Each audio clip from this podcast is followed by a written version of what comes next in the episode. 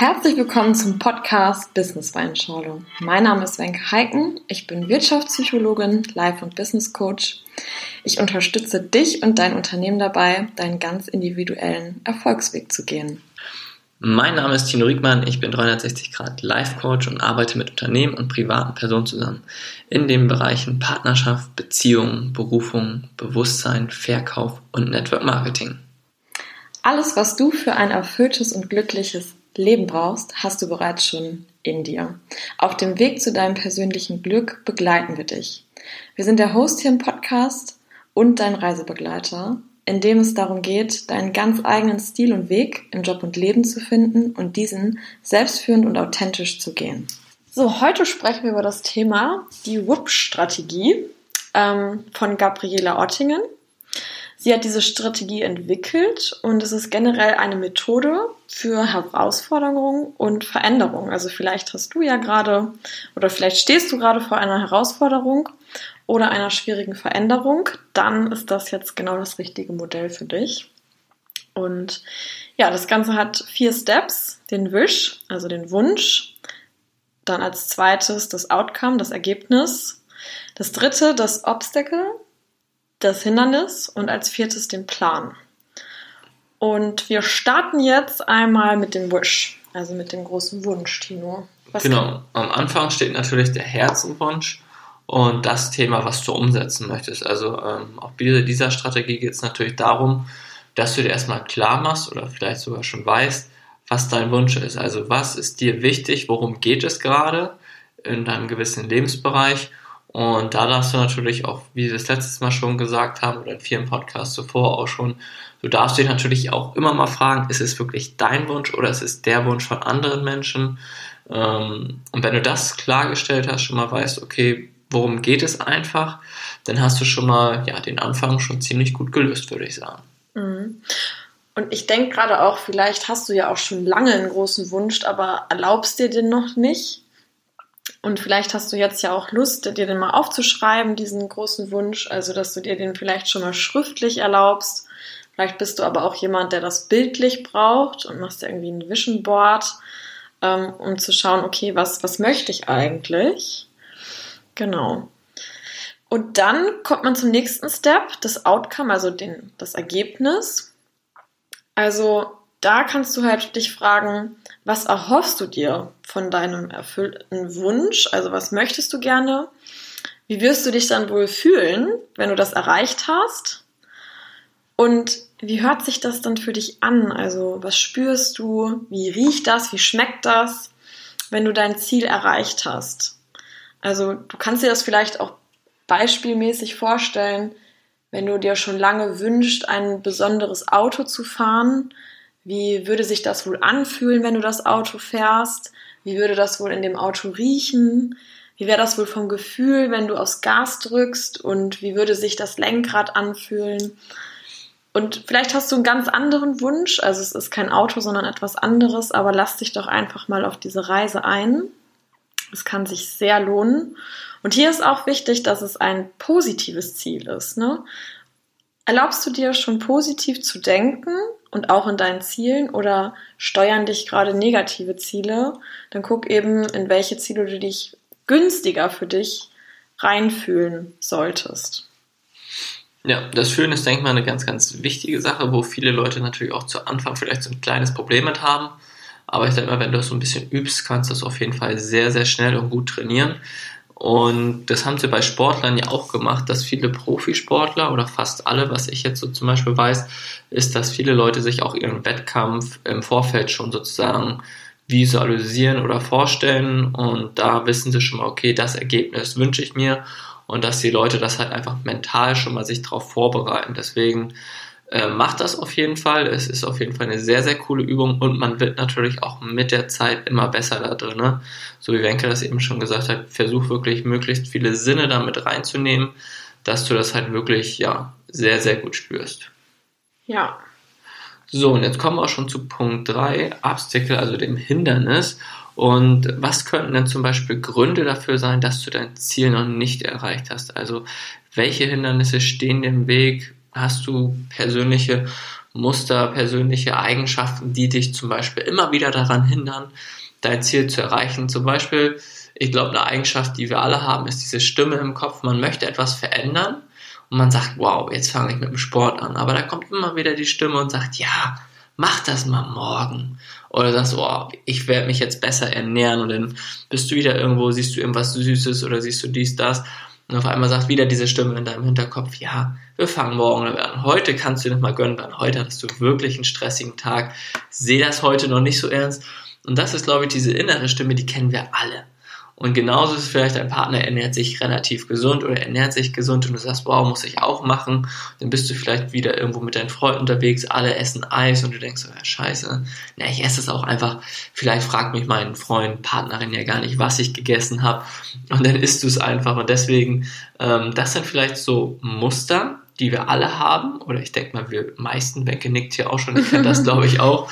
Bei mir ist es zumindest so immer gewesen, dass halt immer diese innere Stimme kommt und sagt, ja, Tino, einen Tag kannst du noch Zeit lang oder warte mal ab, wie ich es eben schon gesagt habe. Also das ist, glaube ich, so ein Ding, was wir alle kennen und vielleicht hast du bei deinen Wünschen irgendwelche anderen Muster, die dich daran hindern, wirklich in die Umsetzung zu kommen, dein Ziel zu erreichen, weil du vielleicht irgendwelche Ausreden suchst, weil du es besonders schwer hast, weil du schwerer als andere hattest, weil du scheiß Erfahrungen in der Partnerschaft gemacht hast, weil du einen schlechten Ehemann hast, eine schlechte Ehefrau oder warum auch immer. Wir suchen ja immer wieder Gründe, warum wir es nicht schaffen. Und da darfst du dich einfach mal fragen, okay, was erzähle ich mir eigentlich den ganzen Tag, warum ich es bis jetzt noch nicht geschafft habe.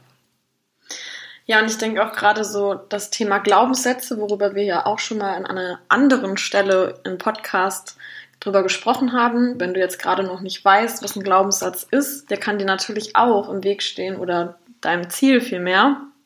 Ähm, ich habe zum Beispiel früher immer geglaubt, so ja, ich bin nicht so schlau wie alle anderen, ich muss brauche ein bisschen länger, um irgendwas zu begreifen.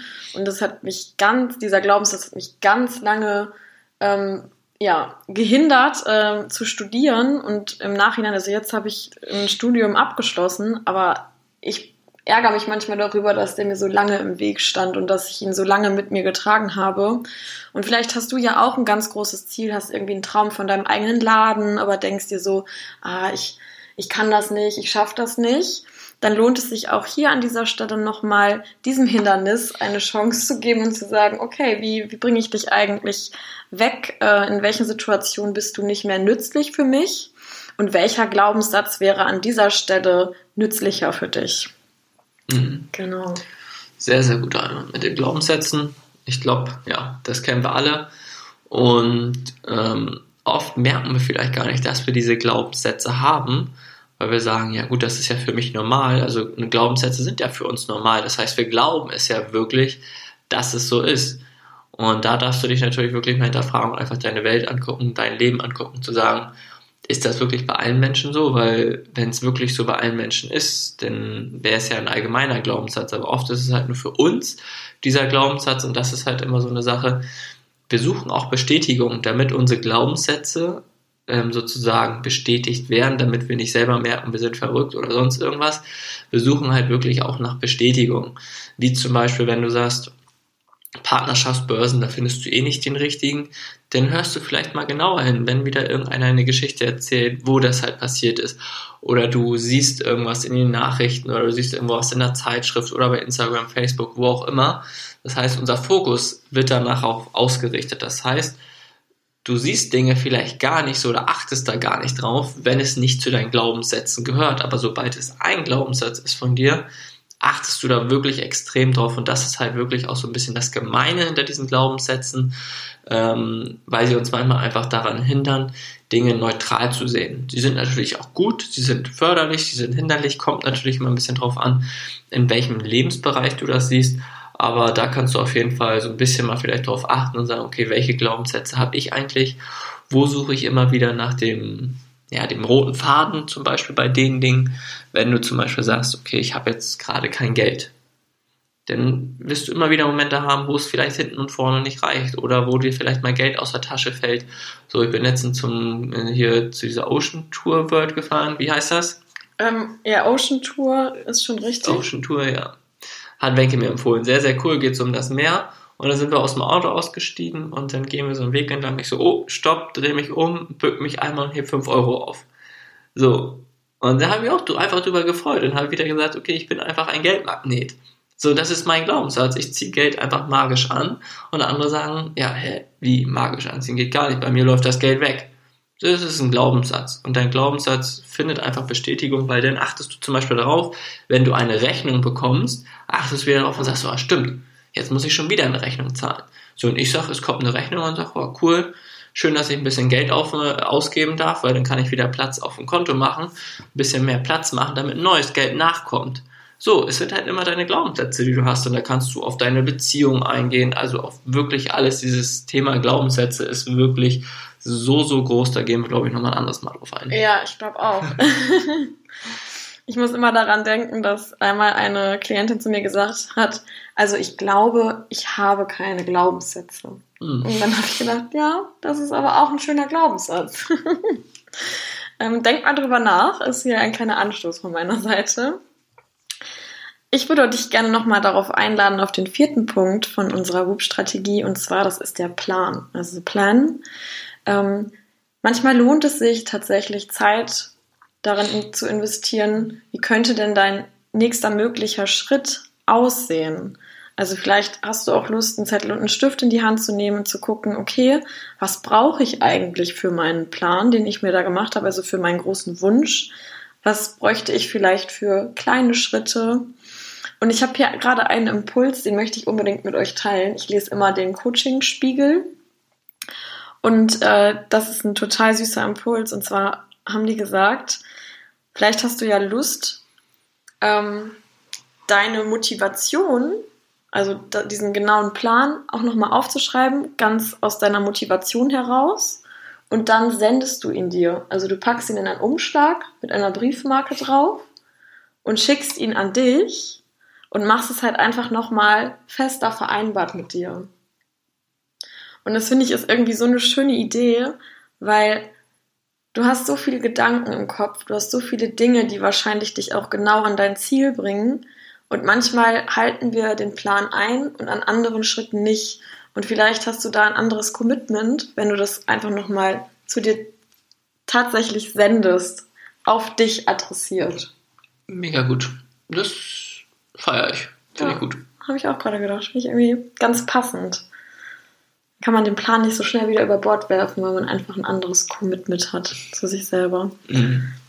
Was vielleicht auch mal ganz wichtig ist, wenn du einen Plan hast, dass du den halt auch einhältst, weil da resultiert natürlich auch dein Selbstbild, dein äh, Selbstliebe, alles heraus, ähm, dein Selbstwert natürlich auch. Weil guck mal, stell dir mal vor, du sagst, okay, ich gehe jetzt eine halbe Stunde joggen. Und nach 25 Minuten oder 20 Minuten sagst du halt doch keinen Bock mehr. So, du hast das Versprechen, was du dir selbst gegeben hast, hast du gebrochen. Das heißt, ich finde das halt immer so, so wichtig, dass wenn wir uns Pläne setzen, wenn wir uns Ziele setzen, setz es vielleicht lieber ein bisschen weiter unten. Also geh vielleicht lieber diesen kleinen Schritt, ähm, anstatt zwei Schritte gleich zu machen, weil du musst ja selbst sozusagen gegenüber das Wort halten. Und wenn du das halt ganz, ganz oft machst und dir selbst treu bist und sagst, ich mach das jetzt und ich mach das und ich ziehe das durch und du machst es dann auch, ja, dann weißt du selbst, dass du dir halt wahnsinnig vertrauen kannst und das bringt dir natürlich sehr, sehr viel. Und auf einmal merkst du auch, dass so eine Strategien viel, viel mehr bringen, weil du natürlich auch einfach merkst, okay, ähm, du selbst bist ja die Person, die alles in der Hand hat in deinem Leben und deswegen finde ich es halt immer wichtig, wenn du Strategien anfängst, zieh es einfach mal 20, 30 Tage durch, damit du dir selbst bestätigst, okay, hey, ich mach das, ich zieh durch. Und dann wird es auf einmal eine Gewohnheit. Und du kannst dir ganz, ganz viele Bücher über Gewohnheiten kaufen. Da steht oft das Gleiche drin.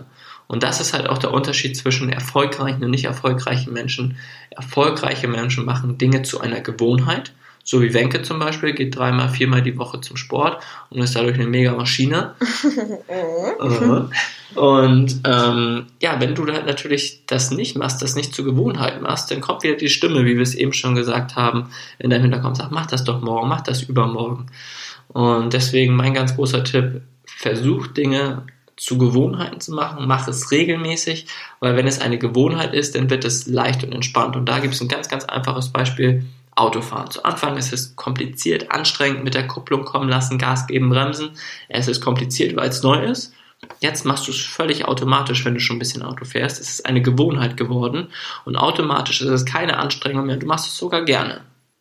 Mhm. Ja, ich finde es ganz schön, was du gerade sagst, auch mit den kleinen Schritten. Ich merke immer wieder bei Menschen, die mit dem Thema Selbstvertrauen auch zu mir kommen und sich dann so riesen Ziele setzen. Ne? Also gleich irgendwie, ja, ich möchte am liebsten nächste Woche vor 200 Menschen sprechen, frei, ohne rot zu werden. Ne?